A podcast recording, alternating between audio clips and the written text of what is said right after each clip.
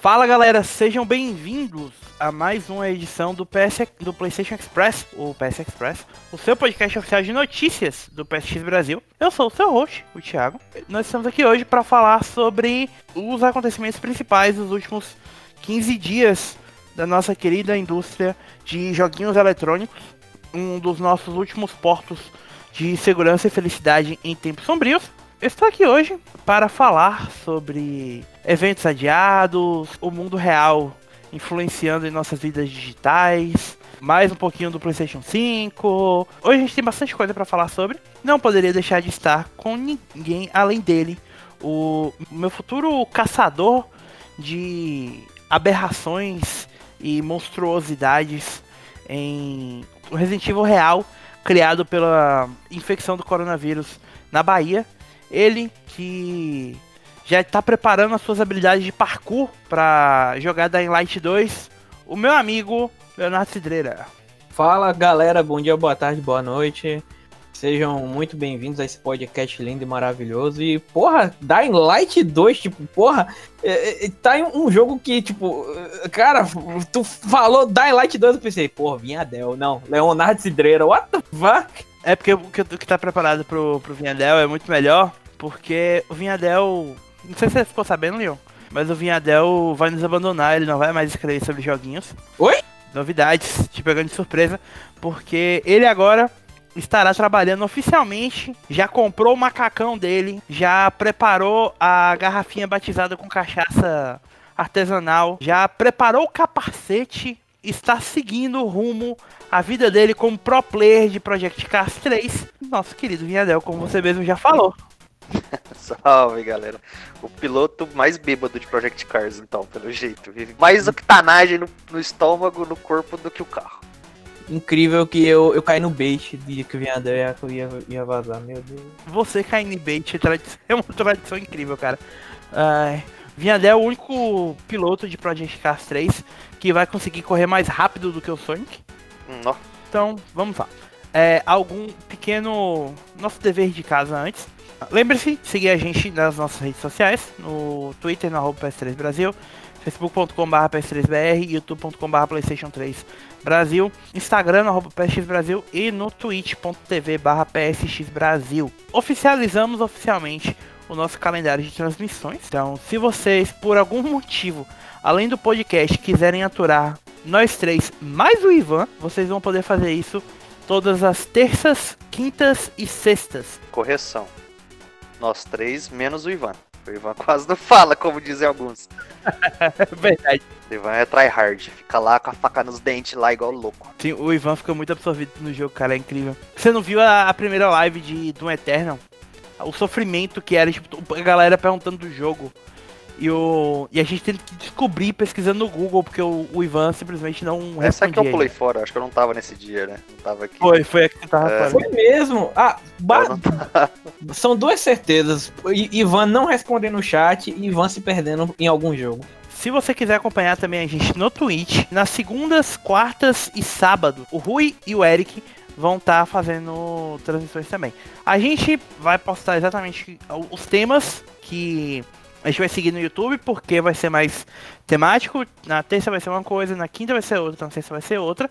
Já os meninos vão estar fazendo maratonas de jogos específicos no Twitch. Nesse momento eles estão streamando The Last of Us, do começo ao fim. Eles streamaram os DLCs de Assassin's Creed Origins e tá sendo mais ou menos nesse ritmo. Beleza? Fora isso, a gente tinha prometido pra vocês que essa semana, quando começassem os eventos sobre jogos, a gente ia fazer alguma, algumas transmissões ao vivo, e algumas alguns reacts. A gente vai explicar melhor porque que não aconteceu daqui a pouco quando, quando a gente falar das notícias, mas o plano continua, tá? É, as transmissões vão ser no YouTube, o conteúdo vai estar disponível para vocês assistirem depois no YouTube e o áudio vai estar no, no Spotify, no Apple Podcast, se Deus quiser, já foi regularizado, eu espero, pelo menos. E, enfim, é isso. Vamos lá falar de joguinhos então, amigos? Bora lá. Essas últimas semanas foram semanas. Foram semanas, né? Tipo, o mundo resolveu ir absolutamente pro caralho. Bom, uh, isso já não é de agora, né? Digamos que 2020 não é o ano da Terra. Né? Quem quer que definiu o RNG da Terra em 2020 errou feio. Errou bem feio. Acertou em um aspecto específico, mas isso fica para quem assistiu a nossa live aí, na última live aí do, da Chantei, rebolando e transformando. Fora Ah, tirando cara- como Stormtrooper. Os nomes das lives, realmente, o Ivan tá mandando bem. Bom, como vocês sabem, ah, nos Estados Unidos estão acontecendo uma série de protestos, com enfrentamentos entre a polícia e o alto índice de pessoas negras sendo assassinadas inju- injustamente pela polícia e tudo. E isso é um problema muito maior do que jogos, isso acabou influenciando o andamento da indústria nessa semana, nesses últimos 10 dias mais ou menos. A primeira coisa delas é que a gente tinha alguns eventos previstos para essa semana e esses eventos foram adiados. O primeiro e mais notório, obviamente, era o evento do dia 4 de junho, focado nos jogos do, do PlayStation 5. Só que dia 4 de junho talvez tenha sido o ápice do ali entre dia 3, 2, 3, 4, tenha sido o ápice dos protestos nos Estados Unidos, de todo o problema, a Sony resolveu adiar por tempo indeterminado ah, o evento. Não te- a gente ainda não tem uma nova data. É, existem rumores de que seja agora dia 12, ou seja, sexta-feira dessa semana, mas não é, não é nada oficial. Eu acho que a Sony vai esperar um pouco mais pra a poeira baixar. De acordo com o que tá rolando, eles não. É assim, a, a mensagem oficial é de que a Sony não queria atrapalhar o, a, a mensagem que estava sendo dada naquele momento. E logicamente qualquer coisa ali do, do PlayStation 5 atrapalharia. Só que não foi só a Sony, todo mundo entendeu o recado e tá praticamente adotou a ideia. O- a mensagem da Sony foi que eles decidiram adiar o- o evento do PlayStation 5 para esse dia 4 de junho, porque apesar deles entenderem que jogadores ao redor do mundo estão animados para ver os jogos do PlayStation 5, eles não sentem que era o momento correto para uma celebração. E, por enquanto, eles vão se afastar e permitir que vozes mais importantes sejam ouvidas.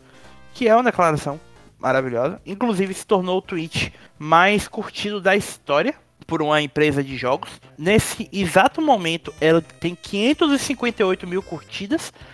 A publicação em segundo lugar é a- o anúncio da aposentadoria do Reg Filame da Nintendo of America, que tem 356 mil curtidas, então a diferença é de 200 mil likes na- nesse mesmo tempo. E curiosamente, em quarto lugar tá o post do PlayStation Blog do anúncio do DualSense, que tem 325 mil curtidas. Cara, é, com relação a esse, a esse posicionamento, foi muito bom. É uma coisa muito corajosa e muito boa ver a Sony tomando essa iniciativa, porque logo após ela fazer isso, né, é, mostrou a devida importância ao caso. Isso não é uma coisa para se brincar, não é um momento para se satirizar, fazer piada, não é momento para se festejar. E muitas empresas, é, fel- assim, felizmente, muitas empresas, pelo visto, se tocaram da, da real magnitude das coisas, dos acontecimentos é, é, que estão acontecendo nos últimos dias e começaram a propagar esse tipo de coisa também. Mas é aquele negócio, né? Quando você só faz por fazer, não faz, sabe? Tipo, ah, vou fazer só porque aquele ali fez e pra me pagar de bonzão, aí é foda, né? Mas assim, é, o bom da Sony é que ela puxou o barco. Né?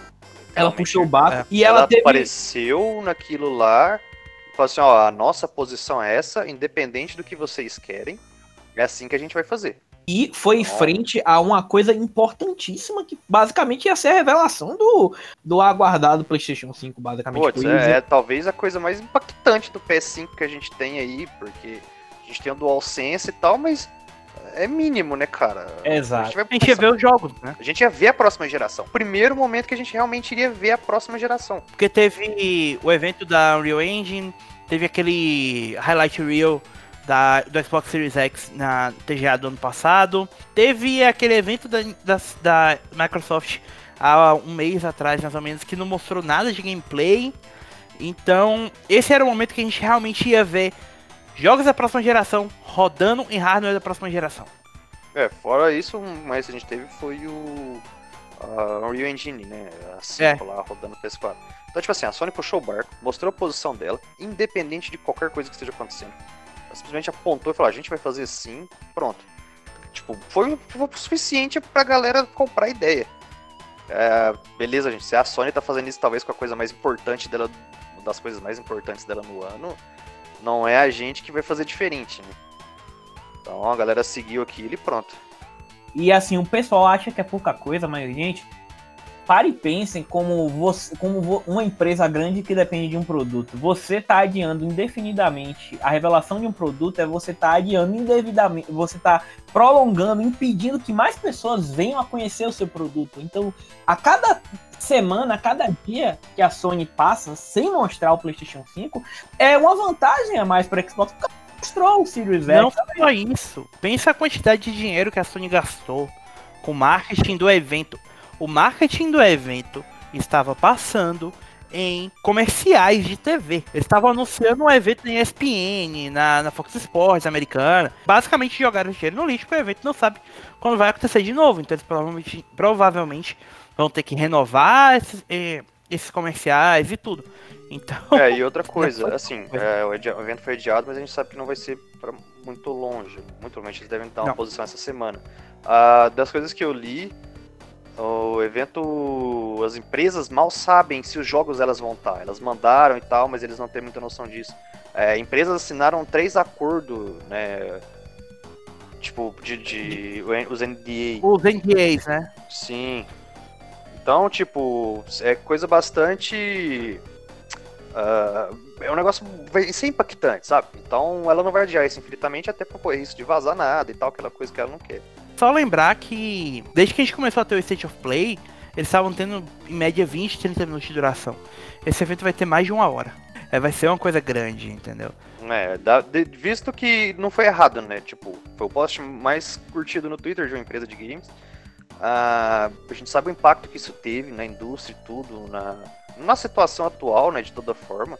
Foi bom que deu pro, pros gamers brasileiros se focarem em uma outra campanha muito importante ao longo da semana. O que eu acho. É, realmente, Thiago. O que eu acho legal com relação a isso é que, tipo, se você para pensar desse, desse tempo que o Thiago falou de mais de uma hora, é, ah, mas vai se eles forem revelar mesmo, vai demorar, etc. Não, não vai demorar, porque se você para pensar, ele já revela tudo, basicamente tudo importante técnico, o Mark Cerny já falou alguns meses atrás, então Falta chegar, mostrar um videogame, mostrar jogo. Acabou. Sim, e se vocês forem olhar a estrutura, se for a estrutura parecida com o State of Play, é um evento que costuma ser bem rápido, bem ágil.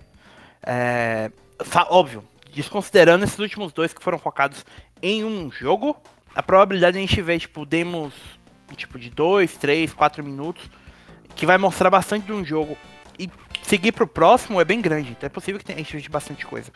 É diferente de uma apresentação na E3 que, se, vocês forem lembrar, costumava demorar horas, tipo, a gente tinha demos de 10, 15 minutos de jogo. E a gente ficava na pressa, tipo, ah, quando é que vai vir a próxima então Eu acho que isso não vai acontecer com o evento, né? Mas, seguindo em frente, como a gente falou, a Sony não foi a única que adiou os eventos dela. É, na verdade, só teve uma empresa que adiou o evento antes, que foi a EA. Pra quem não sabe, havia uma previsão pro dia 1 de junho do anúncio. Do anúncio não, de um trailer mostrando mais sobre o Madden NFL 2021, mas a Microsoft adiou o, o, a divulgação do trailer um pouco mais pra frente. A gente ainda não sabe quando vai ser mostrado. Provavelmente deve rolar também nessa semana, como o Janel falou sobre a Sony da, da Notícias, porque o jogo está previsto para agosto. Então, eles precisam começar a mostrar agora. Apesar de que Madden se vende sozinho precisa nem fazer força, quase. Inclusive este que vos fala, né? Então, é, praticamente. É, bom, mas mais importante do que isso, e mais decepcionante do que isso, a EA anunciou também que eles renovaram a licença deles com a NFL e a NFL Players Association por mais 5 anos, mas mantém-se os direitos de exclusividade da EA. Ou seja, o acordo que a NFL assinou com a 2K no ano passado para produzir jogos da NFL vai continuar não podendo englobar jogos realistas, jogos de simulação de, de futebol americano, pelo menos até 2026. Sabe o que eu acho estranho disso aí? Pra Sony fazer o. Qual que é o de beisebol lá? O MLB, MLB Show. Show. É, foi uma frescuraiada, né? Que não poderia ser uma empresa só, sei lá o que, falta de competitividade, o escarcel. Quando eles assinaram o contrato da primeira vez, não podia. Tanto que a 2K também tinha direito de fazer o MLB, o jogo flopou, a EA também fazia, o jogo flopou, e a verdade é que, tipo, o The Show matou a competição porque o jogo era infinitamente superior. A MLB vinha tentando fazer o jogo dela, que era é, o RBI, que basicamente morreu. E para renovar a licença da Sony agora, eles exigiram que a Sony lançasse o MLB The Show para todos os consoles. É por isso que a gente vai ver ano que vem um, um antigo exclusivo da Sony publicado pela Sony no Xbox. é igual o Minecraft aí no, no PS4. Sim. Ah, vai ser uma maravilha, gente. Eu acho que em 10 anos vai ser uma putaria louca esse negócio. O problema todo é que o Madden, especificamente, a falta de competição deixou a EA extremamente é, estagnada. É o jogo de esporte que menos evoluiu ao longo dos últimos anos.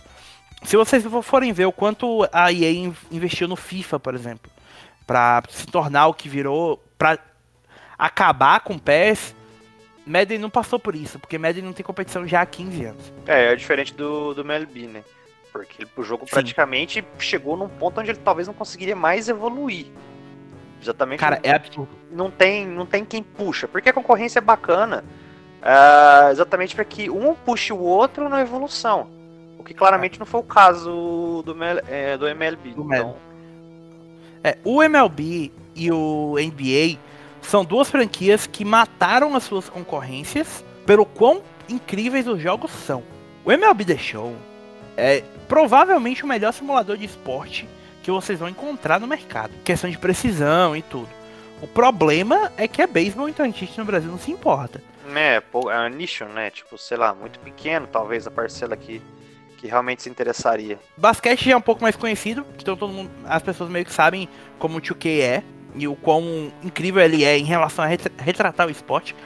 Ao ponto de que, um pequeno parêntese aqui, a NBA vai usar o áudio das torcidas do NBA 2K nas transmissões das partidas que vão acontecer agora que a liga vai voltar. Foda, Foda viu? Você junta isso, o cara que tá assistindo lá o The Last Dance, aí o cidadão quer jogar o joguinho de basquete todo jeito. Vai vender o jogo de basquete a roda agora esse ano. Vai, cara. É, e já teve um aumento da porra do ano passado, né? Sim. Bom, falando então de jogos que vão vir e sobre os eventos, um pequeno uma pequena série de adiamentos que a gente já sabe as próximas datas, tá, gente? É, a gente não tem muito o que falar. Como vocês sabem, essa semana estava previsto para acontecer.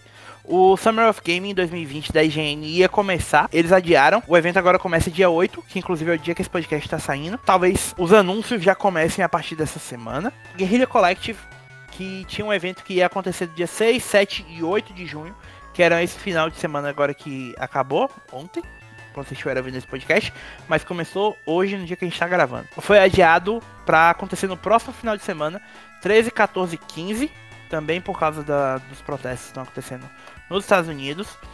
A Future Game Show, que era o evento da Games Radar, que ia também englobar o PC Game Gaming Show, que era da PC Gamer, foram adiados para o dia que ia acontecer dia 6 de junho. Os dois foram adiados para o dia 13 de junho. É, lembrando que esse é o evento que ia ser apresentado pelo Nolan North e pela Emily Rose. Ah, vai ter outra Charted, certeza.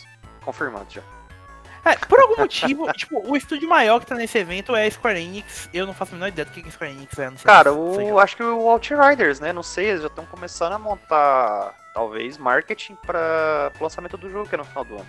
Fora isso. E eu acabei de lembrar que Outriders. Eu existe. também. É, é, é, não, e olha pra você ver. Se ele tá. Ele, tipo assim, ele vai sair cross-gen né, o jogo, mas Sim. a previsão dele no PS4 é pra sair mais ou menos entre final de outubro e novembro. Então você vai ver, o negócio mesma...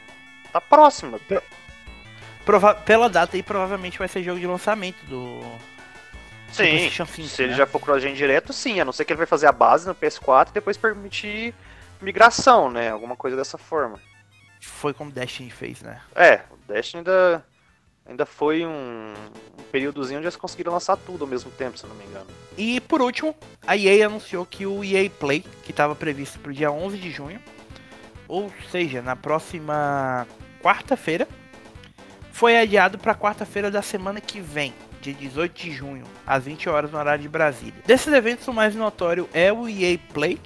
Talvez esse adiamento para dia 18 tenha vindo porque eles estão imaginando que a Sony vai adiar do dia 4 pro dia 11, alguma coisa nesse sentido. Desses eventos que a gente mencionou, provavelmente a gente vai ter vídeos específicos pro evento da Sony e pro EA Play. Os outros são eventos menores.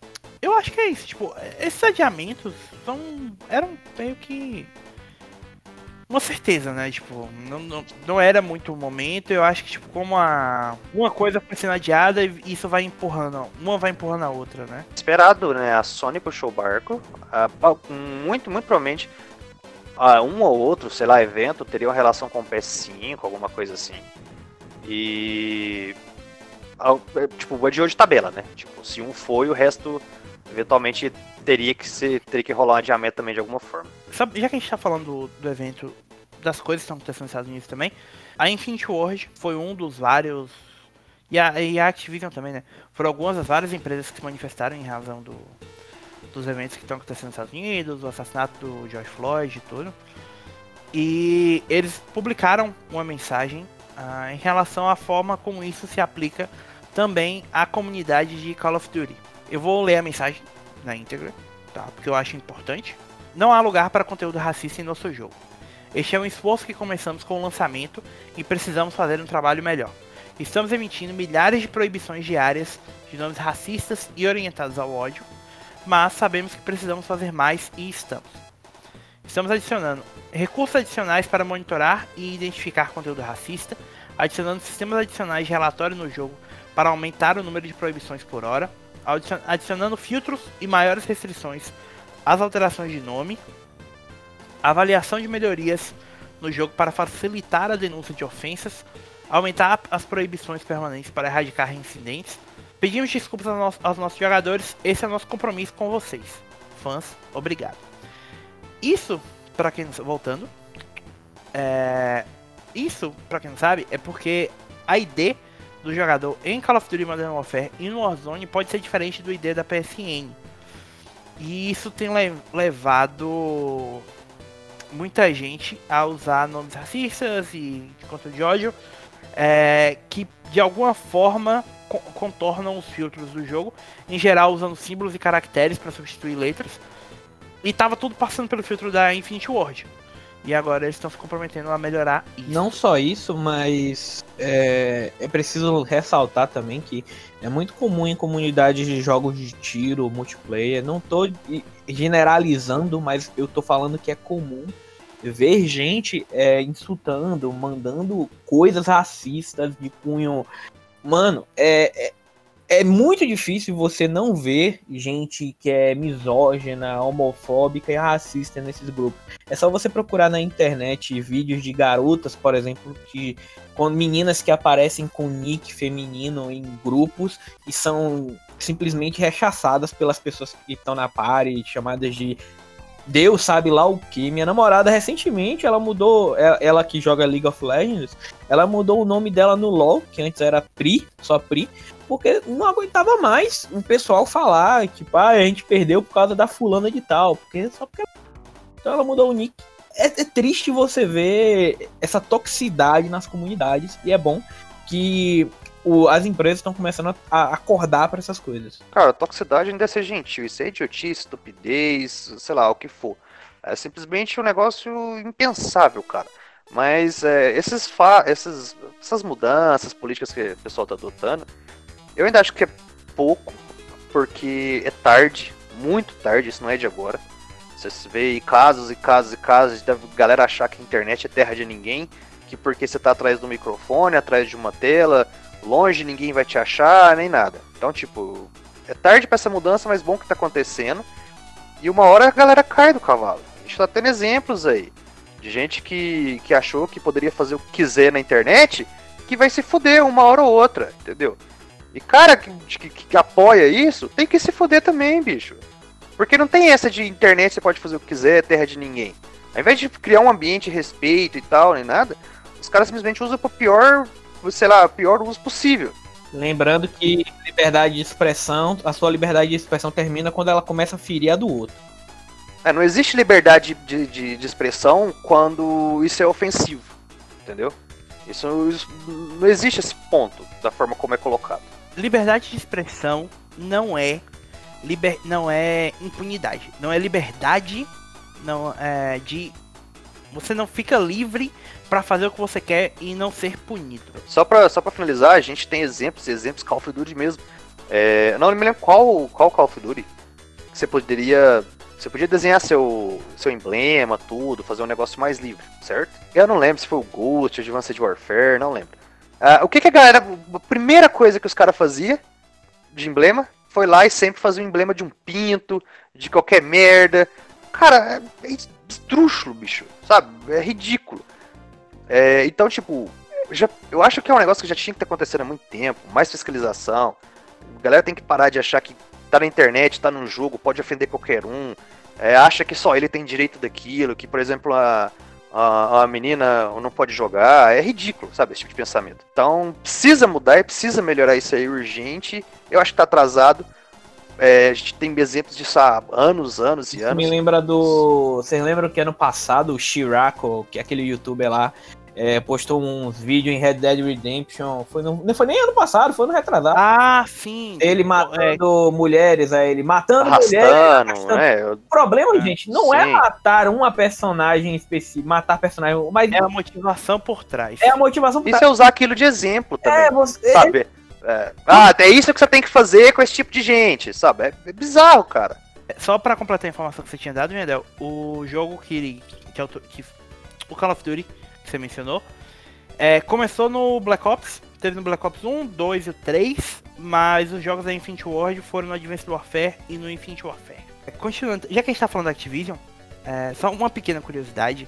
Cara, eu tô rindo lendo essa notícia toda vez. Alguns acionistas da Activision Blizzard é, abriram reclamações junto à Comissão de Valores Mobiliários do, do ZEL, a SEC, fala, reclamando que o CEO da companhia, o Bob Kotick, está sendo pago muito, um valor muito alto por, pelo salário dele. Aparentemente vai ter uma reunião, de, uma assembleia anual de acionistas no dia 11 de junho.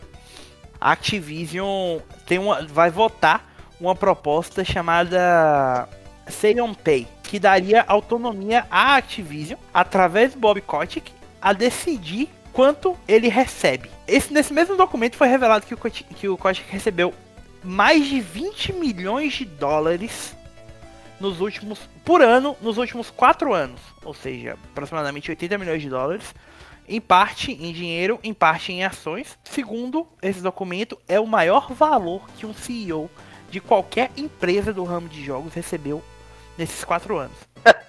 Só dá pra rir, né? Vai falar o quê? É. E, e isso, o documento teria sido motivado porque, assim, óbvio, a empresa está recebendo bem, os subsídios são, são altos e tal, mas isso seria uma preocupação especial porque os funcionários da Activision Blizzard estão enfrentando uma grave insegurança em razão de emprego. A empresa demitiu 800 funcionários em 2019 e quase um terço dos funcionários da empresa recebem cerca de 1% dos ganhos do CEO. Ou seja, desenvolvedores estão recebendo menos de 40 mil dólares por ano, que dá aproximadamente 3.500 dólares por mês. Agora adivinha quem é que faz o seu joguinho? É isso que eu ia falar, porque tipo, pode parecer alto, 30, é, tipo, pra gente 40 mil dólares por ano, mas lembrem-se que os boa parte dos estúdios da Califórnia são da Activision são na Califórnia. A Califórnia é, é um dos estados com maior custo de vida nos Estados Unidos. Taxa e taxa tributária é muito alta. Então isso é mais ou menos equivalente a você estar tá recebendo, sei lá, 3 mil reais pra trabalhar numa empresa grande em São Paulo, sabe? Que é, e tipo, imagina, você já tem um custo alto, você mora lugar, um projeto que muito, mas muito provavelmente vende bem, dá lucro, e que a maior parte desse lucro não vai para quem realmente faz o trabalho, mas vai pro bolso de quem tá se fodendo para situações, porque o senhor CEO aí já fez várias cagadas no passado. Então, realmente não é o cara que deveria ganhar tanta grana assim.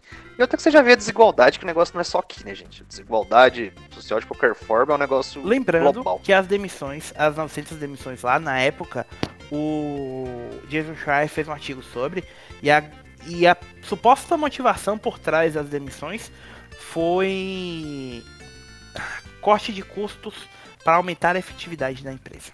Uhum, como se não pudesse cortar o salário do senhor aí que pra ele ganhar uma grana, ganhar menos grana para financiar projeto, pagar salário de gente que realmente precisa, cara que tá com, sei lá, hipoteca, tem que sustentar a família, teve que se mudar para outro estado mais caro para viver por causa do projeto e galera assim, se fudendo pra só isso. um último ponto, antes de você falar, Leon, é, não é dizendo que um CEO de uma empresa grande não merece receber bem, merece. O trabalho dele também é um trabalho importante, tipo, existem coisas, muitas decisões importantes que passam pela mesa de um CEO. Outra coisa também, né? São os caras que um, um bom CEO sabe que ele é o cara que mais arrisca. O dinheiro, a maior parte do dinheiro, se um projeto for fracassado, sai do bolso dele. E ele não chegou ali à toa, ele não chegou naquela posição à toa. Ser, lógico, teve um desenvolvimento todo até ali, investiu na empresa, ah, é, tipo, tomou, tomou decisões que guiassem a empresa para frente de forma positiva e tudo mais. Com relação a isso, eu complemento o que o Thiago falou. Não, nada lhe impede como CEO.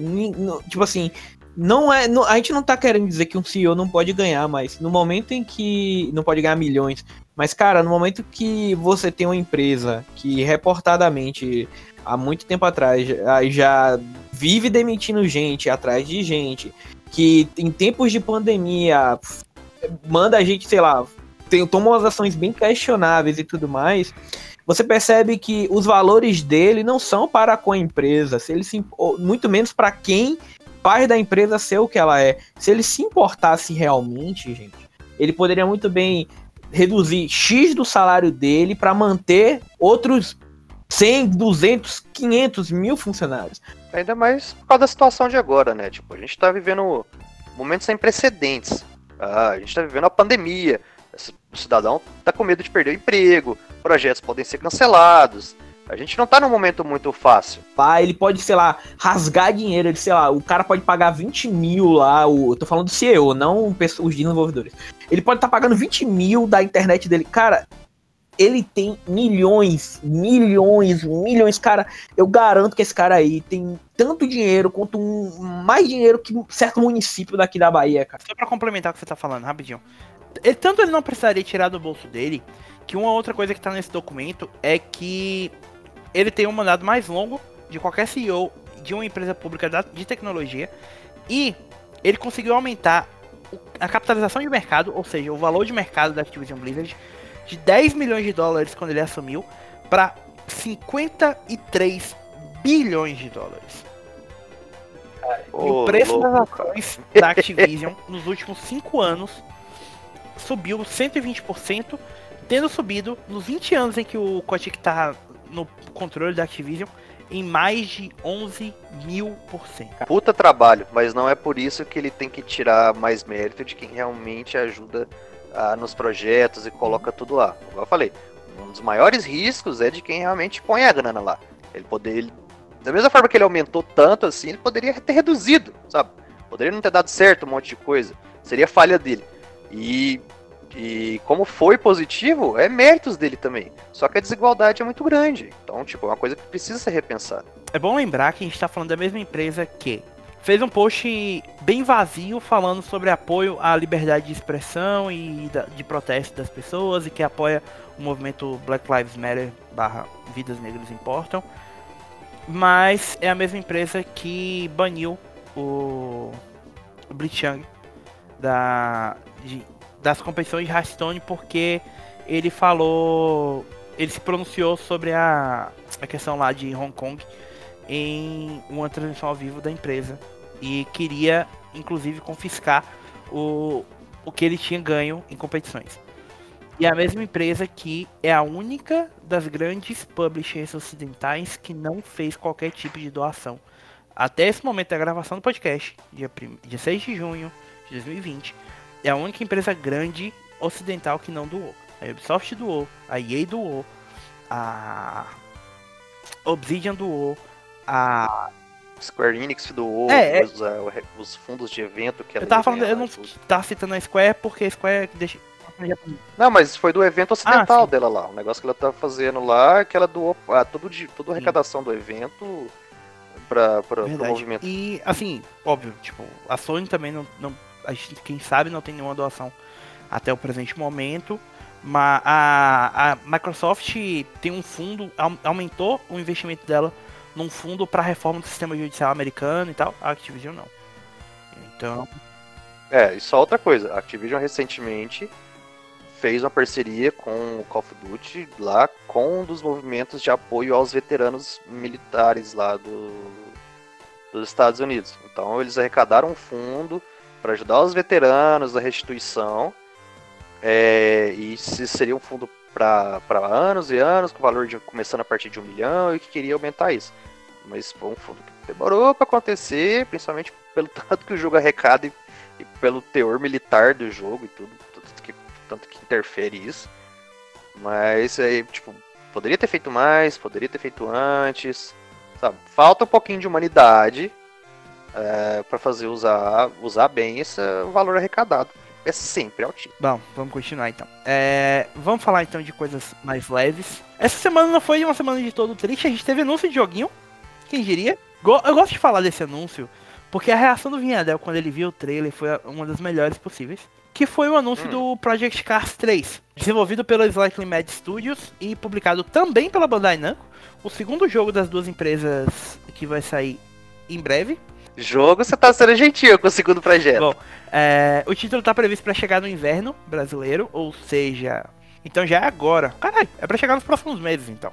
Eu peço a vocês que vocês vejam o trailer desse jogo, depois vejam o outro trailer, o, o trailer mais recente do Fast and Furious Crossroad e comparem para onde o dinheiro da Slightly Mad, da Bandai pra Slightly Mad tá indo e para onde o dinheiro não tá indo. Agora eu vou te perguntar, qual que você acha que saiu mais caro para poder licenciar? Os carros do Project Cars ou o Fast and Furious com a licença da Universal para poder fazer? Ah, cara. Pois é. Se você pegar só a qualidade visual do negócio, a gente não jogou nenhum. O Project Cars 3 pode ser um lixo, pode ter o pior gameplay, sei lá. E o Fast and Furious pode ser o jogo mais divertido do ano. Mas se você pegar a qualidade visual daquilo, você sabe que parece que uma equipe tem 50 pessoas fazendo e a outra decidiram colocar três estagiários à base do engradado de coca para terminar é, o negócio. É muito bom. Assim, eles anunciaram que o jogo vai ter mais de 140 circuitos. Costuma ser uma certa migué isso aí. Pega lá é. Nürburgring e, e, coloca lá 80 versões diferentes de Nürburgring. Tá pronto, tem 80 pistas. Gran Turismo fez isso, viu? Por... Gran Turismo 5 ou 6, se não me engano. Pegou lá 10 versões de Nürburgring. Ah, não, temos pista Tudo pra caramba. É, todos vão ter ciclos de 24 horas, vão ter diferenças climáticas para todas, todas as quatro estações, mais de 200 carros de corrida, incluindo marcas de elite.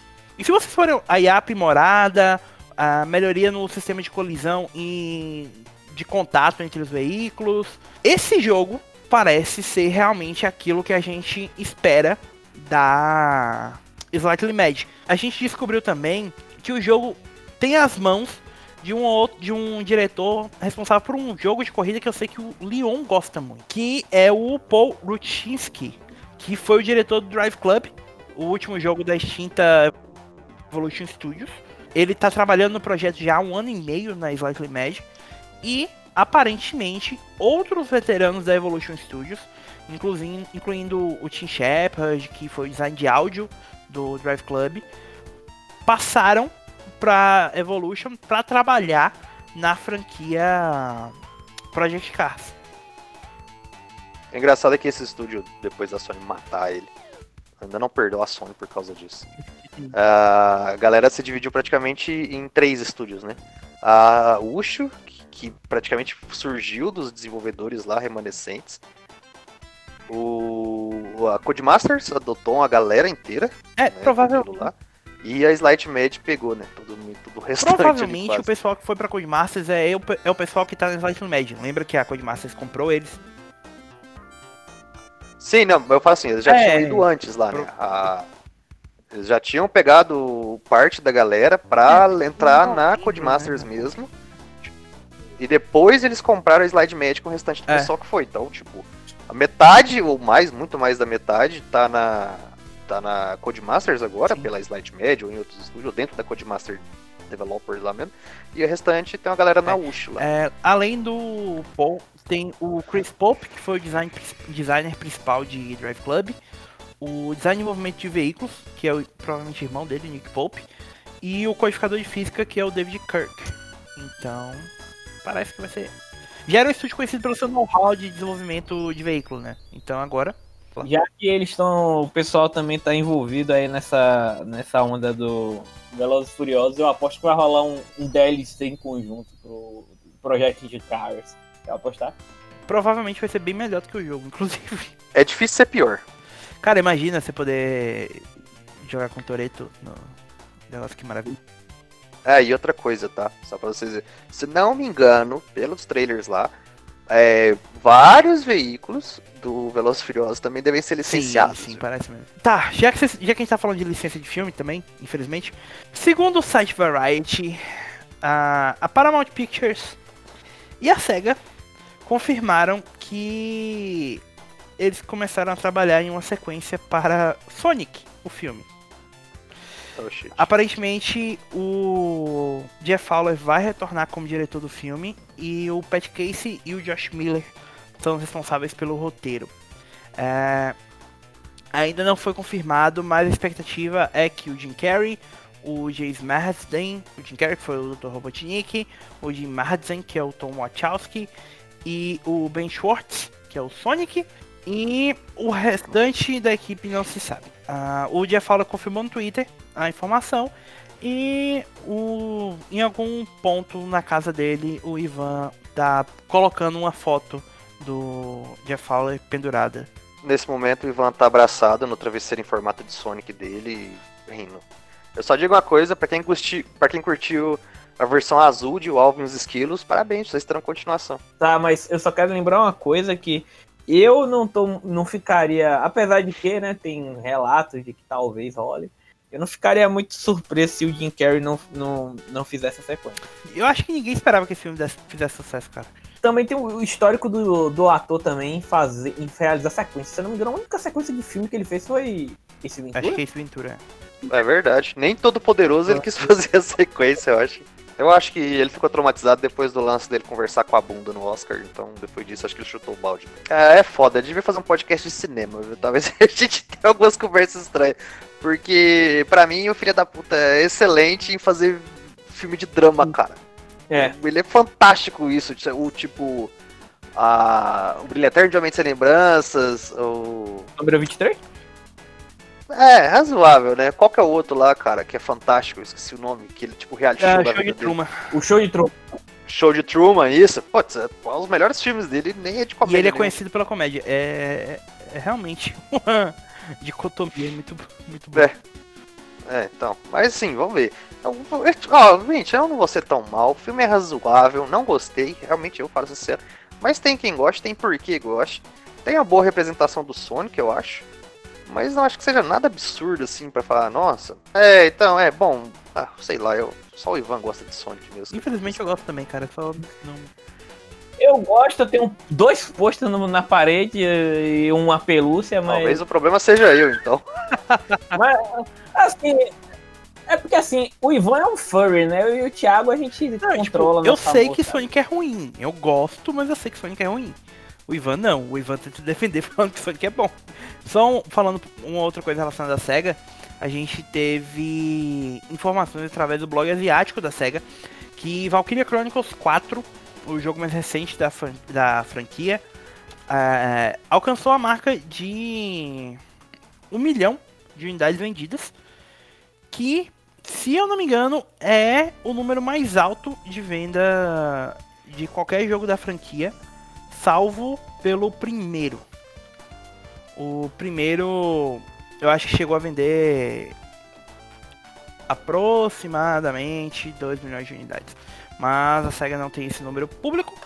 De qualquer forma, como é um RPG bem de, de nicho e que de uma franquia que estava morta, essencialmente, é, é bom ver. Tomara que a SEGA continue revivendo essas franquias dela e pare de fazer Yakuza. Sim. Por favor, faça um Binary Domain. Já não aguento mais esperar. E, e vem com o X2. O site da Escapes entrevistou o gerente sênior de relações públicas da Techland e o design leader da Techland também, respectivamente o Ola Sondej e o Timon Smektala, sobre os supostos problemas de desenvolvimento que Dying Light 2 tem sofrido. Eles fizeram, a entrevista é uma entrevista bem longa, mas talvez o mais importante foi uma pergunta que eles fizeram se ainda havia planos para lançar Dying Light 2 em 2020 e se ele vai usar o Xbox Smart Delivery, que é basicamente o sistema lá de crossplay da, da Microsoft para a próxima geração e que a gente ainda não sabe se a Sony vai ter um equivalente para o PS5. É, segundo o Smectala, existe uma equipe inteira na Techland que está trabalhando no anúncio da data de lançamento do jogo e todas as informações que o acompanham. E ele disse que ele sabe que eles querem surpreender os jogadores, então ele não pode estragar isso ou estragar tudo para a comunidade. Mas que a única coisa que ele pode dizer é que, por favor, confie em nós. Estamos na última etapa desse projeto e precisamos do seu apoio.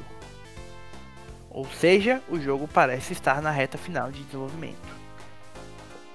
Assim esperamos, né? É um projeto que talvez já venha se arrastando, foi mostrado, silenciado, sai rumor de que tá tendo treta, sai entrevista de que tá dando certo, aí sai coisa falando que tá terminando. Tá na hora de mostrar mais coisa. Um videozinho de gameplay de 10, 12 minutos que fizeram lá, Sim. 20, sei lá. Mostraram coisas interessantes, mas é um negócio que parecia muito, sei lá, scriptado, sabe? Pra falar que é o jogo mesmo. E ninguém fez artigo de que fez um hands-on do game, de nada, assim. Sei, esperar pra ver, mas até agora tá tudo muito. Lembrando, eu, eu, o jogo era pra ter saído, tá saindo por agora, que tava previsto pra primavera. Era pra ter saído ano passado, né? Essas primeiras datas, né? Depois foi adiado pra 2020 e depois eles tiraram as datas. Né? O, isso, isso, isso, parece que todo jogo que de zumbis em primeira pessoa, com parkour e armas bizarras, semelhantes a Dead Island, quando vai chegar na segunda. Sabe, no, no, no segundo pan, dá algum BO que quase não, não, não é lançado, né? Dead, eu tô singelamente piscando pra Dead Island 2 aqui agora.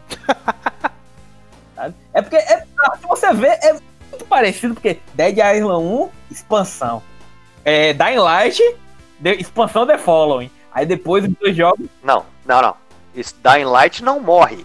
Tem expansão, ainda vai ter expansão pro jogo ainda esse ano. Meu Deus do céu. Seguindo, vamos lá. Só algumas coisinhas pequenas, gente, que, que a gente queria falar. Aliás, coisa pequena não, né? Vamos falar de coisa triste antes. Eu ia dar uma notícia, mas vamos falar de outra.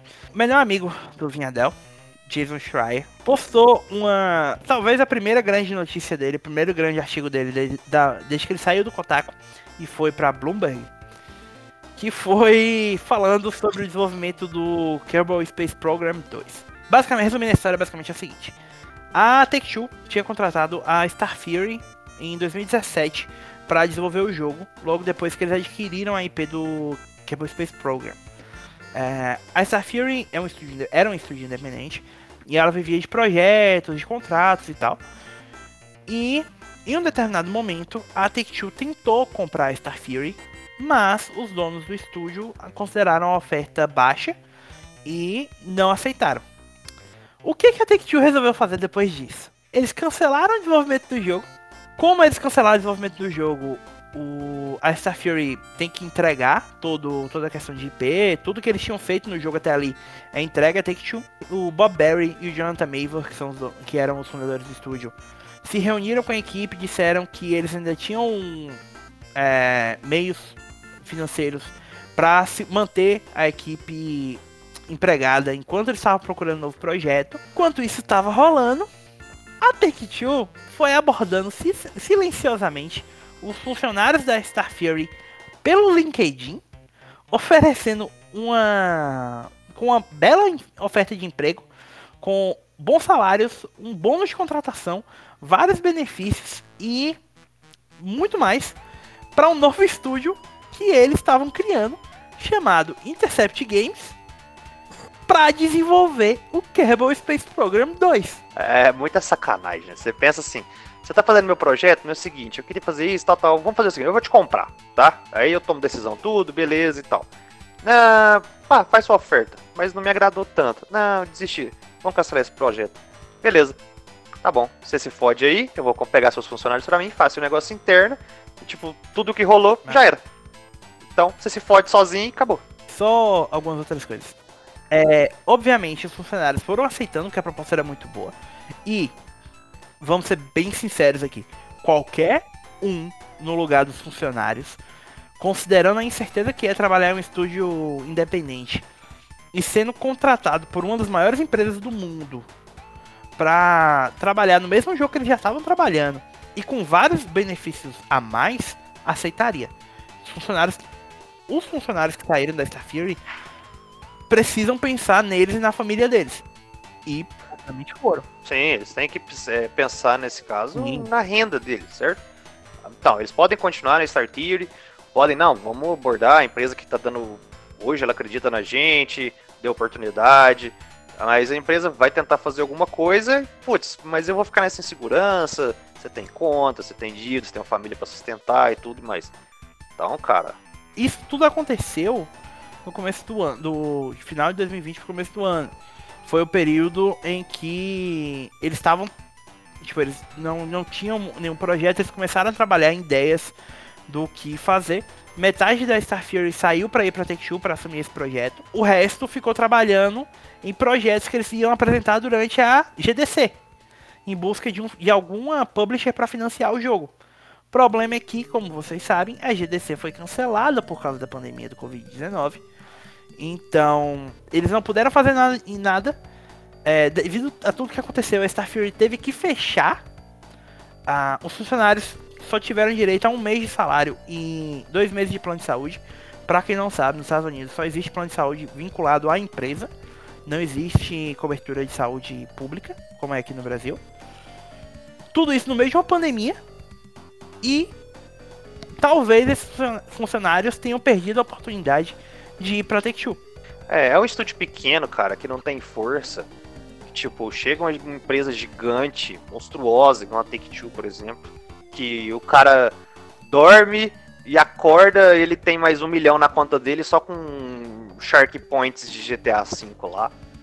Ah, que força a empresa dessa tem pra tentar lutar e tal? Cara, os caras ficam à mercê do destino. Sim, era um situação estúdio dessa. pequeno. O único outro jogo que eles tinham lançado pra console foi o Wayward Sky pra PlayStation VR. É, e se não me engano eram 30, 30 e poucos funcionários, cara. Não, era, não eram números grandes. Eu acho que é, o pessoal da Take Two tá jogando Máfia demais e assistindo The Godfather, sabe? É, é tenso.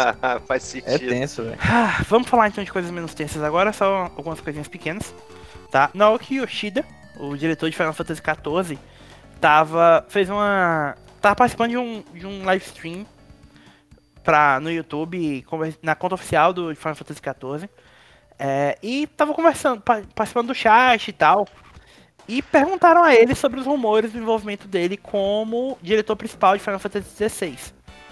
É, o Yoshida foi bem claro no que ele disse. É, o rumor que inclusive eu acreditava bastante. Mas segundo o Yoshida, ele disse é, exatamente dessa forma. Ah, parece que algum tipo de grande notícia falsa foi divulgada. Eu vou dizer claramente, é irritante esses rumores. Então, por favor, ignore qualquer anúncio não oficial. Isso é tão incômodo. Eu acho que o Yoshida foi claro sobre isso. Talvez até É. demais. Bom, é...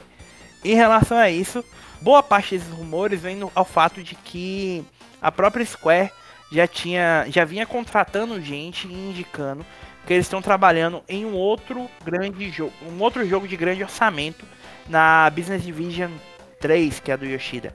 E muita gente achou que isso significava que era Final Fantasy XVI. Teve também aquela, aquelas artes que vazaram no ano passado e tudo. Em complemento a isso, singelo novo design, um ex-designer da Capcom que tem uma experiência pouca, cara que quase nunca fez jogo bom, é, saiu da Capcom para trabalhar justamente na Third, Third Business Division, que é a divisão do Yoshida dentro da Square, é o estúdio do Yoshida, para trabalhar em um novo projeto AAA, que é o Ryota Suzuki, mais conhecido como design de combate em dois joguinhos da Capcom, o Dragon's Dogma, um tal de Devil May Cry 5. Esse é o jovem rapaz que está indo para a Square Enix trabalhar no design de combate do próximo jogo dela. Bom, em resumo, a gente pode dizer que a Capcom perde um pouco, que são jogos que tem grande foco na batalha, sistema de combate e tudo. E a Square ganha um pouco, né? Porque se é uma coisa que às vezes ela deixa a desejar, é nisso. É, é- cara, é- era o, que, o ponto fraco da Square, mas talvez tenha, tenha sido um dos grandes ganhos deles agora. Falando em coisas que da próxima geração, teve um rumor meio estranho essa, esse final de semana, né? Em que um canal bielorrusso postou um vídeo falando que ele tinha tido acesso a informações e que Bloodborne estaria sendo remasterizado para PlayStation 5 e PC. Segundo o canal PC Gaming Inquisition, a Bluepoint e a Keylock estariam trabalhando nessa remasterização. A ideia seria lançar o jogo em 4K, 60 FPS, via Steam, da mesma forma que está acontecendo com o Horizon Zero Dawn. É, segundo o mesmo esse mesmo vídeo, uh, outros jogos da Sony também chegariam a PC, que também não, que não é surpreendente em si, porque a própria Sony disse que eles estavam interessados em fazer isso depois do lançamento do Horizon. E ele afirma ainda que o evento do PlayStation 5 que foi adiado terminaria com o anúncio de um remake completo de Demon Souls, que seria exclusivo de PS5 e que aparentemente seria o grande projeto lá da da Blue Point. Onde é aquela? Onde é fumaça fogo? Já tem tanto tempo que alguém fala nesse negócio do, do Demon Souls que já tô começando a acreditar piamente que o negócio é real, cara. Porque. Pode, talvez não seja esse Double Point, talvez o jogo saia ou não pra, pra PC ou Bloodborne no caso. Mas não sei, alguma coisa deve que vai acontecer com a From, com, com Blue Point, com Demon Souls, Bloodborne, porque é muita coisa ao redor disso ultimamente. É, eu já comentei até no chat, mas a estratégia da Sony de pegar essas IPs dela, exclusivos no caso, anos que já lançaram, já venderam o que tinha que vender, já angariaram os jogadores que precisavam levar para o PC, é muito inteligente. Você pega a galera que. um público, né, um provável público para o próximo console. Tipo, ah, você curtiu Bloodborne? Beleza, ele tá agora no PC, mas a sequência já vai sair no PS5. Então, só que vai ser exclusivo aí pro PS5 por menos uns 2, 3 anos. Então, se você quiser jogar a sequência, você tem que comprar um PS5. É, é muito inteligente isso, de uma forma ou de outra. O, sobre isso, é, assim, por mais estranho que possa parecer, a gente tem que lembrar também que o lance do Horizon começou de um cara mó do nada, chegou e falou, fez um vídeo também, um cara. Nem me lembro de onde o cara era, se pai era da Rússia também, não me lembro. Mas Bielorrússia. É, o cara do Horizon.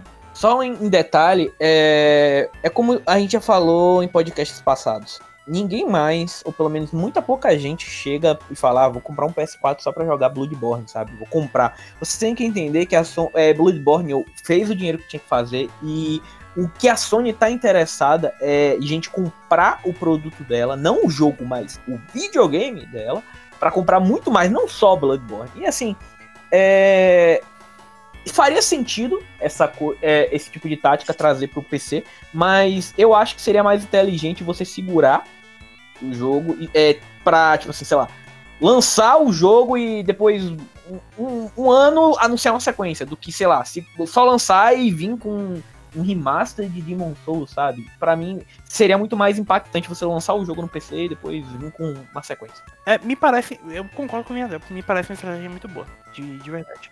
Vamos esperar para ver. A gente provavelmente vai descobrir se é real ou não na semana que vem.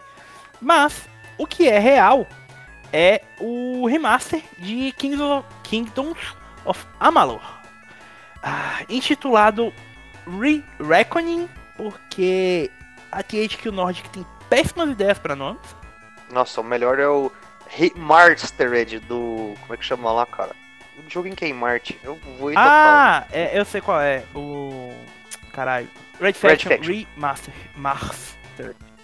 Remastered. E o Definitive Edition dos Dark, do Darksiders também. É muito bom.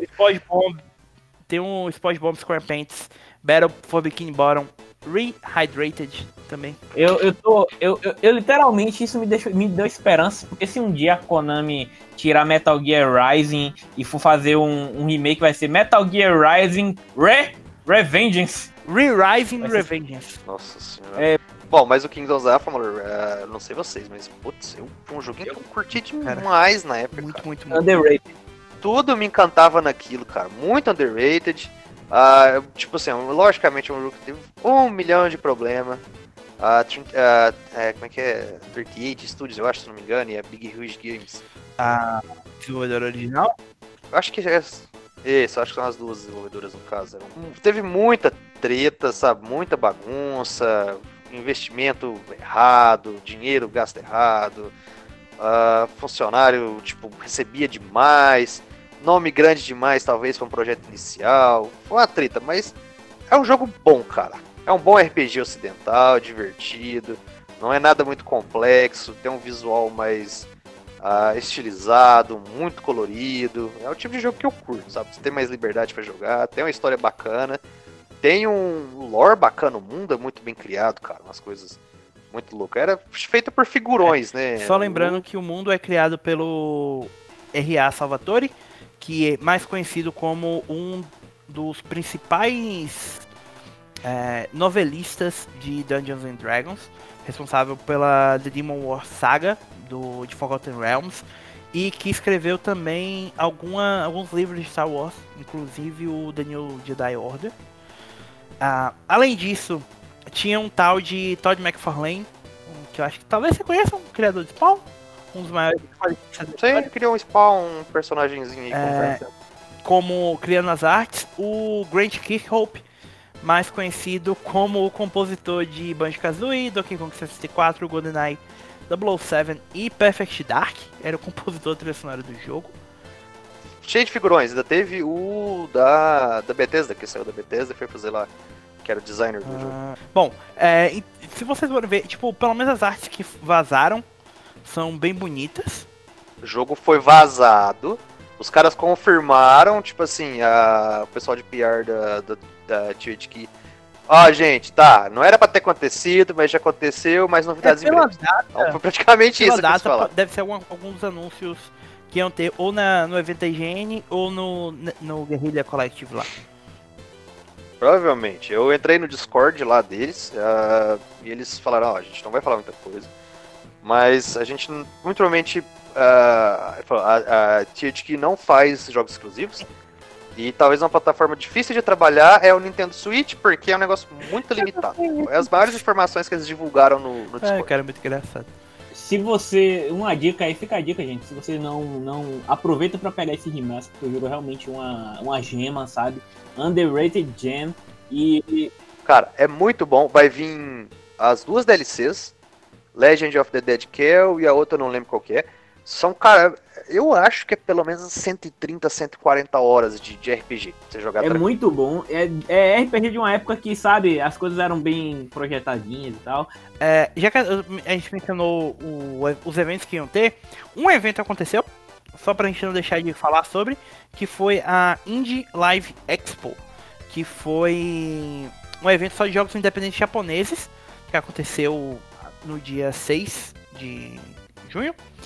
E uma segunda, uma segunda edição desse evento vai acontecer dia 7 de novembro de 2020. É, pouca coisa foi anunciada para PS4. Os mais importantes foram o Kojin Sword of Rewind, que é basicamente um Mega Man Zero independente desenvolvido pela Gen Drops, que é o estúdio que fez o Crystar e que é estúdio de apoio da Square. É um estúdio independente, mas que trabalha muito como estúdio de apoio da Square, desenvolvendo o combate dos jogos da da, da, da, da, RPG Factory. Eles, eles fizeram o remaster de Star Ocean Second Evolution, trabalharam no AM Setsuna, Dragon Quest 11, no Lost Sphere e no Oninaki. Fora isso, a gente teve o anúncio do Nimbus Infinity, que é um jogo que vai sair para PC e para os consoles da próxima geração, ou seja, provavelmente para o PS5. Ah, o Immortal Life, que é um RPG e simulador da chinês, que vai chegar a PS4, Switch e PC, mas sem muitos detalhes também. A gente teve o Devil Slayer Hacksassin, que é um nossa, um jogo de ação com visão superior, com elementos de rogueli- roguelike e combate no estilo Souls-like. Se isso não é a coisa mais genérica que, que eu já li na minha vida, não sei. Bom, esse é o único que recebeu data. Tá previsto para sair em novembro. Ah, não, perdão. O jogo já saiu, na verdade. Ele está disponível para PC desde novembro de 2019 e uma versão para PS4 e Switch vão ser lançados. E por fim, a gente teve o Reggie, His Cousin, Two Scientists and Most Likely the End of the World, um jogo de aventura e plataforma desenvolvido pela Degoma que vai sair para PS4, Xbox One e Switch. É, muito jogo aleatório, não sei, muita coisa que a gente não viu. Acho que tem que pegar, ver direitinho, ver realmente o que, que vai sair pro que. Eles mostraram realmente muita coisa aleatória, cara. Muita, muita coisa aleatória. Ah, realmente o que me chamou a atenção foi o Kojin e, e só. Bom, mas falando de coisa que com certeza vai chamar a atenção de muito mais gente, é chegada a hora de falar de Last of Us, amiguinhos. O jogo que mais vende no Brasil. É quase uma Tech Pix. Bom, a, antes de a gente falar sobre as vendas, é, a primeira notícia é que foi descoberto um clicker no fundo do mar em Uncharted 4. Um pequeno easter egg, pra quem não lembra, Uncharted 4 inclusive é um jogo cheio de easter eggs, né? Teve aquele negócio da demo da E3, tem um pôster de The Last of Us no quarto da Cassie, tem o retrato Guybrush Tripwood de Monkey Island, enfim, tem um monte de coisas. E um usuário finalmente achou depois de quatro anos. Uh, inclusive o Antônio Vaccaro, da Naughty Dog, é, comentou no Twitter falando que esse ele acha que essa é a primeira vez que ele viu alguém falando sobre esse pequeno easter egg, que é sutil e bem guardado e que são os melhores de se incluir. Continuando, a gente teve algumas atualizações em relação às pré-vendas de The Last of Us Part 2. A primeira é que o Jim Ryan eh, comentou em uma entrevista com o site Cinet que as pré-vendas de The Last of Us Part 2 é, estão superiores às de Marvel's Spider-Man na Europa, é, considerando o mesmo período de tempo antes do, do lançamento. E que as pré-vendas de The Last of Us Part 2 no Brasil são maiores do que as pré-vendas de God of War de 2018.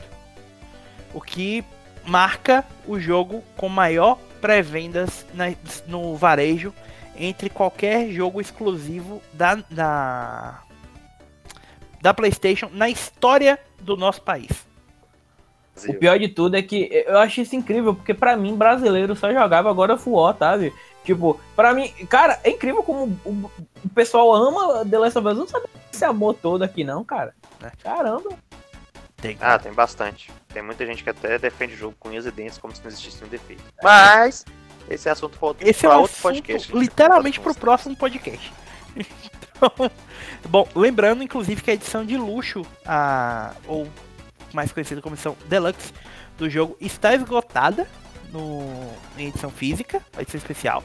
Mas a edição padrão ainda existe, inclusive sofreu um reajuste de preço para 280 reais.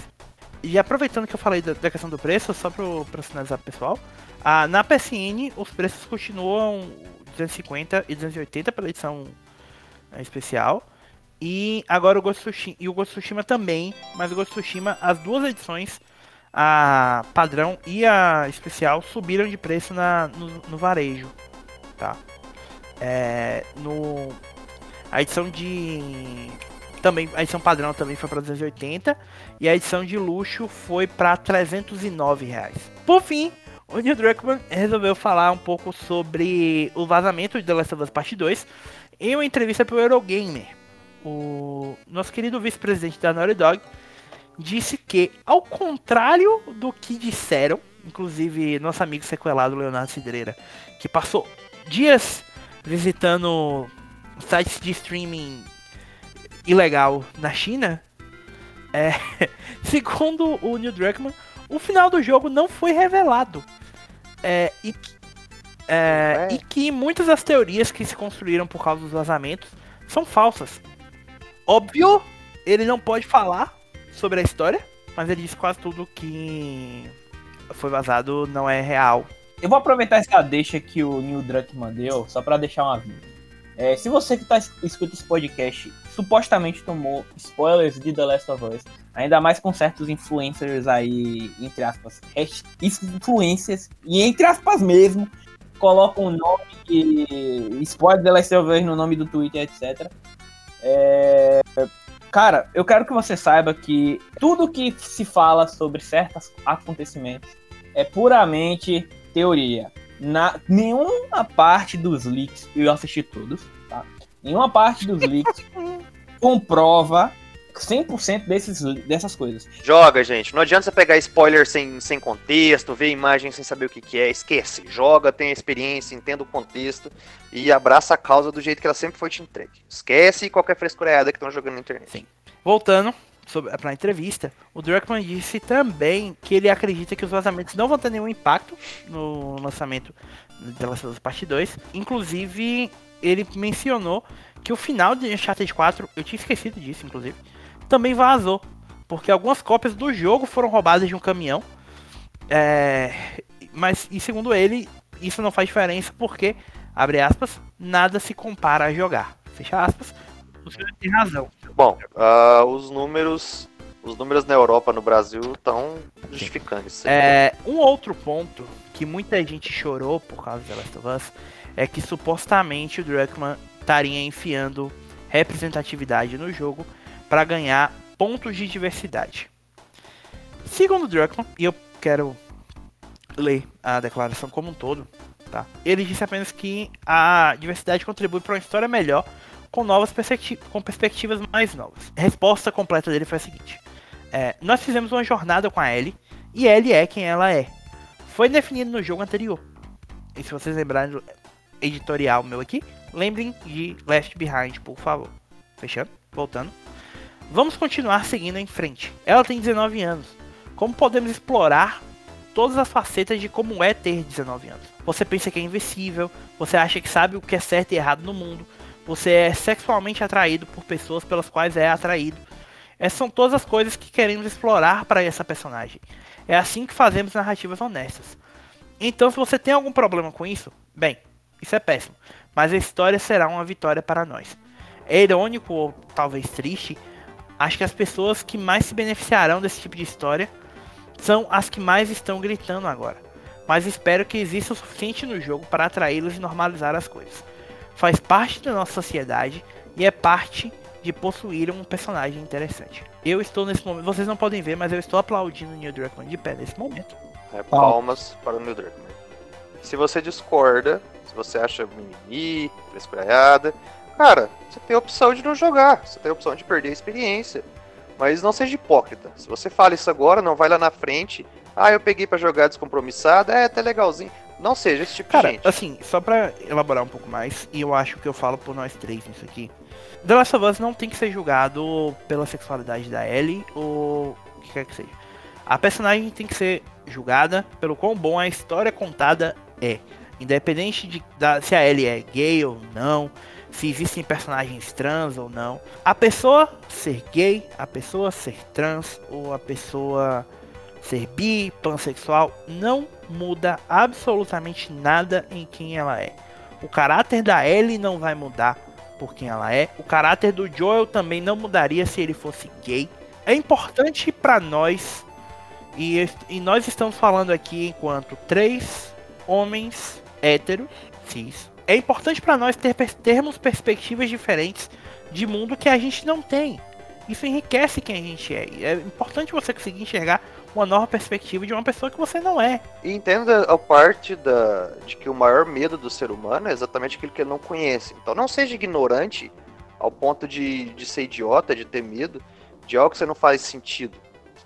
Que tenha interesse em aprender e em conhecer coisas diferentes. E não ficar no conhecimento da base da ignorância, ou seja, sem vontade de querer aprender coisas novas ou ter experiências novas, ou sei lá, se quer ter o mínimo possível para ter uma noção de discussão, qualquer coisa nesse sentido. Os jogos, gente, são a melhor forma de. É, eu, tipo assim, eu considero os jogos até melhor que os filmes hoje em dia, porque eles lhe colocam na posição da, da que em posições que os filmes não, não conseguem colocar. Imersão, né? Eles... A imersão do jogo é muito maior. É, você, assume o comando, né? Você não vê a coisa acontecer. Então, é muito importante você, ao jogar o jogo, também tentar observar tudo da perspectiva daquele personagem. Seja seja os pontos de ideologia, pontos de vista. Não tô dizendo para você seguir ou e tudo mais, mas ver, interpretar e agregar isso à pessoa que você é. Ver os pontos positivos, os pontos negativos.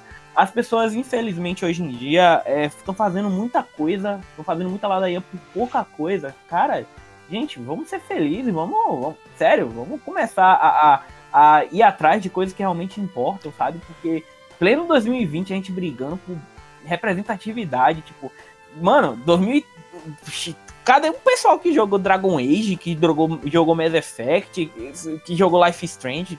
Mano, cara, assim, tipo, tanto não faz diferença que, por exemplo, eu não gosto do primeiro The Last of Us, eu jogo com um homem branco barbudo, como eu. Eu não gostei de Life Strange, o primeiro, a, tipo, da história como um todo, apesar do primeiro capítulo ser muito bom.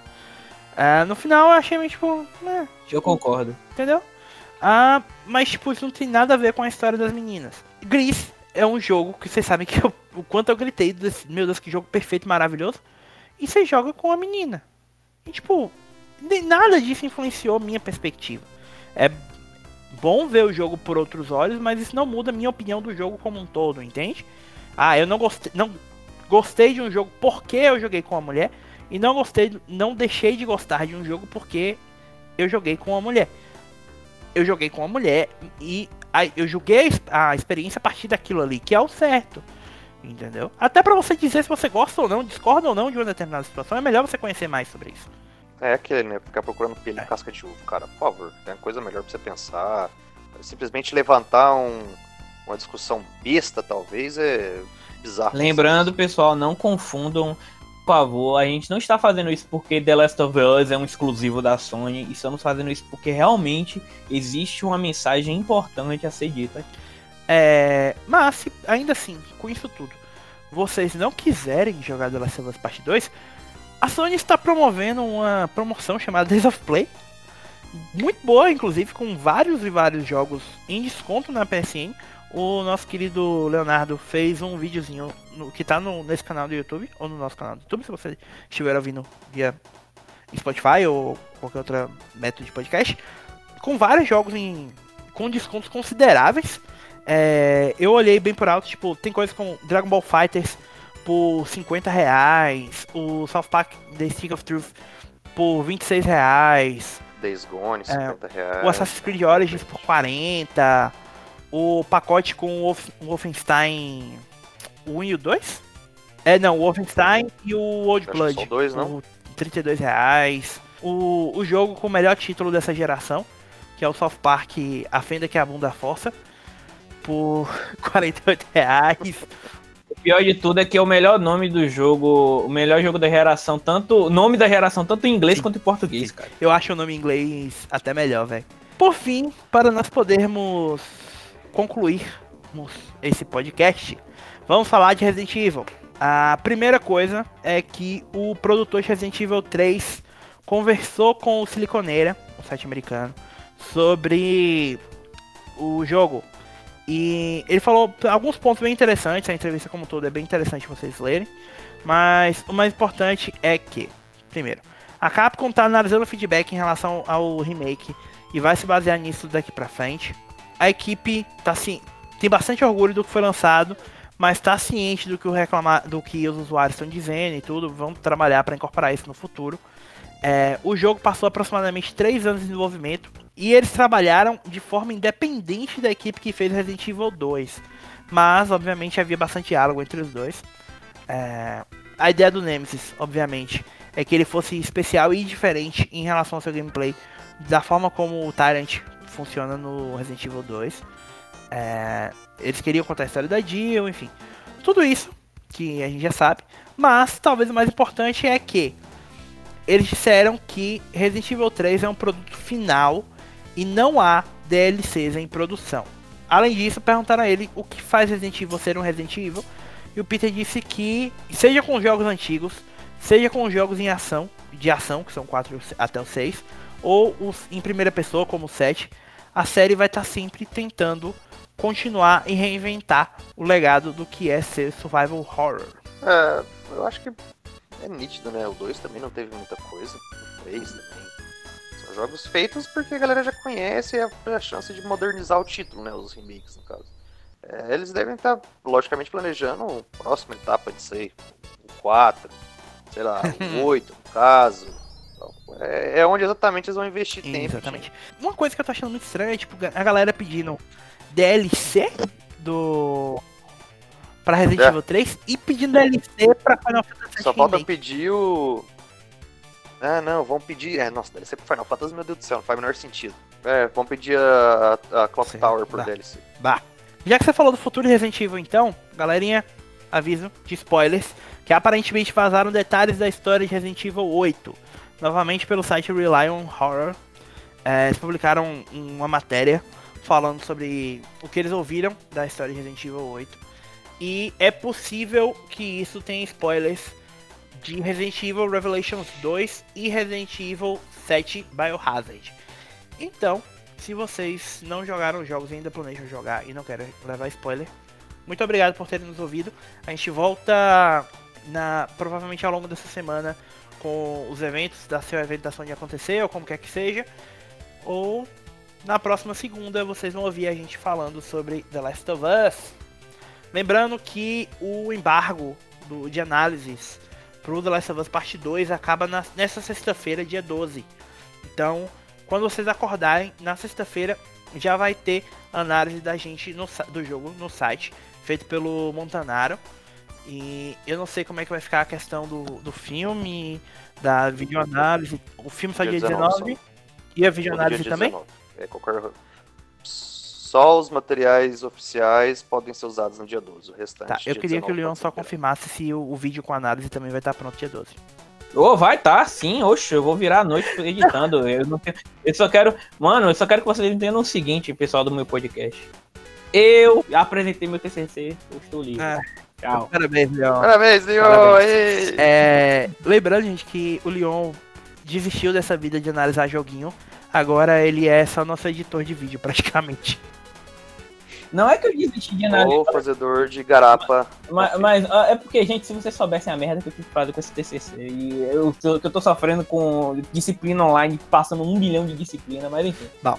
Vamos que vamos pra Resident É. Evil 8. O Leon agora só analisa jogo de, de realidade virtual. Ruim. Tem isso também. Não é de agora que você analisa É, o jogo ruim. não. É, então, ah, falando em Resident Evil 8, então. A primeiro ponto é que a questão do ocultismo. O ocultismo vai ter um papel importante, mas não vai haver mágica. Aparentemente existe um culto que adora as abominações que foram criadas a partir de um novo vírus. E é, apesar de haverem dicas de que é algo sobrenatural, isso vai ser explicado como é o vírus, que vai estar no ar, causando alucinações de tempos em tempos e tal.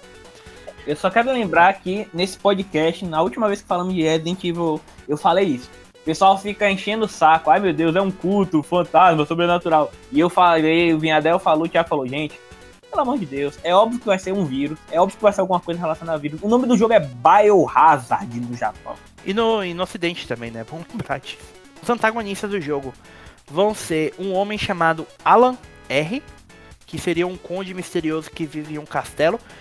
É, Resident Evil 4 feelings total isso aqui. Total, mesmo. Ele é o líder, ou pelo menos um membro de alto escalão do The Connections. O Alan, aparentemente foi mencionado também um artigo publicado pelo Game Range em 15 de maio. E haverá uma vilã secundária, que é a Natália e o Alex Wesker. Vocês se lembram deles de Resident Evil 2, de Resident Evil Revelations 2, eu espero. É... Além disso, para surpresa de absolutamente ninguém, alguns arquivos vão revelar que a Blue Umbrella, a empresa para a qual nosso querido Chris Redfield, Redfield trabalha, não é tão limpa quanto ela parece ser. É, eu só quero é, levar em consideração, é, fazer um pequeno comentário com relação ao vilão. Cara, não é todo dia que você vê um vilão chamado Alan. Isso me lembrou do. do, do Deadpool, Ah, o vilão que chamava Ajax. Limpador de Sério, cozinha. pare e pense, quantos vilões você conhece de filmes e séries, etc, que se chamam Alan? É porque não é um nome muito assustador, né? Só para explicar um pouco da questão de Natália barra Alex Wesker, é que a Natália é o nome. Natália Corda era o nome pelo qual a Alex Wesker, filha do nosso querido amigo Wesker, veio, entendeu? Tipo, aliás, a Natália eu acho que é filha da Alex Wesker, que é, enfim, é alguma novela dessa.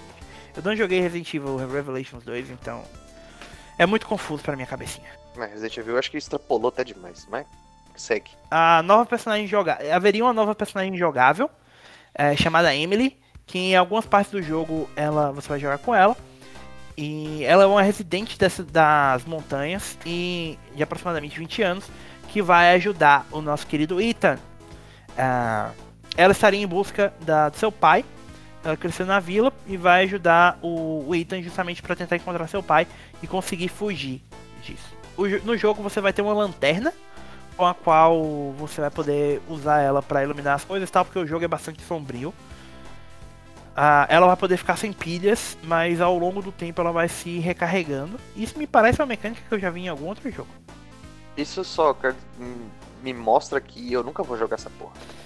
É, além da vila, o Resident Evil vai ter algumas outras áreas para explorar, incluindo castelos, cavernas e florestas. E ele vai ter um foco maior em locais ao ar livre do que os jogos anteriores da franquia. É, além disso, é, vai ser revelado que a Mia e o Ethan têm um filho. Devido às suas infecções durante Resident Evil 7, ele é um menino deformado e, segundo todos os relatos, não é uma criança normal. Eles vivem uma vida muito solitária em um lugar remoto e tentam escondê-lo. No entanto, Chris Redfield invade a casa do Ethan, executa o filho mutante do Ethan Eita porra! dá um tiro na Mia em seguida. Aparentemente, ele estaria operando por conta própria. E isso não faz parte de uma operação oficial da Blue Umbrella lá. É, quando o Ethan acorda, o Chris se foi, Deus a Mia não morreu. Ah, e o Chris cuidou dela antes dele sair. Existem algumas figuras sombrias na sala. O Ethan é sequestrado e depois acorda na vila. Caralho. Eu quero, eu quero fazer alguns comentários. Permissão pra fazer alguns Diga. comentários. Primeiro, isso- parece um filme trash muito bizarro. Dois. É, é, dois. É, com relação a. é, eu, eu acho interessante colocar essa cena com o Chris, porque trabalharia uma coisa que eu gostaria de ver, que seria o- estresse pós-traumático, justamente por Umbrella, Umbrella, Umbrella, todo mundo é um monstro, etc. Seria legal ver o Chris sendo realmente afetado por isso e não sendo um cara parrudo que come whey o tempo todo e soca pedra no tempo livre. Tá na hora do Chris É. virar vilão. É, porra. que era um rumor que tinha tido, né? Isso me soa muito como o Chris fala, tipo, ah, Sim. Essa porra desse vírus fudeu minha vida todinha, então eu vou literalmente acabar com tudo, independente do, de quem seja a pessoa infectada. Já é um negócio totalmente real, né? Tá todo mundo fudido em Resident Evil. É tanta treta que esses caras passam que. Mais dois detalhes. É, muito possivelmente, é claro, a gente viu que o jogo vai ter alucinação e isso no final, plot twist, na, real- na realidade não foi o Chris, foi alguma outra É. coisa, a alucinação. Como pode ter sido, tipo, a alucinação que ele teve por causa desse pessoal que vai estar sequestrando ele e tal. Percebam a frase: Chris invade e executa. Uma criança! O executo é uma criança! Esquece, Enfim, eu acho que o lance talvez, tipo, esse lance de executar seja um pouco pesado. Porque assim, eu não me lembro de um jogo publicamente matar uma criança assim. Tem algum, algum que vocês lembram? Ah, só o Fear? Que a vilã é uma criança? É meio tenebroso. Mas ela tá morta, não? Eu não lembro. Fear, não lembro? É, porque normalmente sempre tem um Miguel que tipo, não é uma criança. A criança, na verdade, é um idoso que tá usando a aparência da criança, né? Tipo, Resident Evil 7 mesmo faz isso. E o último comentário que eu queria fazer. Ah. Percebam um padrão. Resident Evil 4, Resident Evil 8. Floresta, Europa, vilarejo, religião, castelo, caverna. Tá, e se Resident Evil 8, o 8 foi de 4 mais 4? Na realidade é Resident Evil 4 2. Caralho, Leon, óbvio, Deus. pesado pra caralho. Plot Bom, twist. Leon, só pra você ficar mais feliz então com essa comparação, é, sobre os inimigos do jogo, o Rely on Horror disse que ah, os principais inimigos são zumbis e inimigos humanos pálidos que se assemelham muito aos ganados. Resident Evil 4 2 confirmado. Além disso, cães, lobos e inimigos que se parecem com líquens vão aparecer. Existem zumbis com espadas, facas e pedaços de pau. E que vão aparecer principalmente na seção posterior do jogo quando você entra no castelo. Total, cara. Esses inimigos parecidos com lobisomens, aqui vamos nos referir como, abre aspas, Homem-Esfera. Você vai ver como é a que a construção deles é a mais repugnante, do que os inimigos normais e que estaria ligado àquela ideia de que esse seria o jogo mais sombrio e horrível da série até agora. Rapaz, será que. Essa porra deve estar pra falar já, né? Aparentemente não é vazou tudo do jogo, só falta vazar o jogo em si. E ele não foi anunciado. É, né, oficialmente. meu irmão? Coitado. Mas é. é. Deve ser anunciado no evento da Sony ou agora essa semana, ao longo das próximas semanas. Mas, enfim, parece que também já tem. Sei lá, uns 3 ou 4 meses que a gente tá falando de. Cara, o primeiro rumor de Resident Evil 8 é de janeiro. Tem literalmente 6 meses que a gente tá falando disso. Bom, uma hora sai, gente. Uma hora, tenham fé. Segura a periquita Bom, que uma hora vai. Mas é isso então, amiguinhos. Vamos encerrando por aqui. Como sempre, sigam a gente nas redes sociais, fiquem de olho no, nos nossos canais oficiais. Pra, não só para os nossos streamings normais, para continuar seguindo o podcast, ter acesso às nossas notícias, mas também para ouvir quando a gente for ao ar em- com os, o- os reacts e os nossos live streams dos eventos que vão ter ao longo das próximas semanas, tá bom? Até lá, continue em estado play. Um abraço a todos. Tchau, tchau. É isso aí, fala galerinha, até a Valeu, próxima. galera. Tchau, tchau.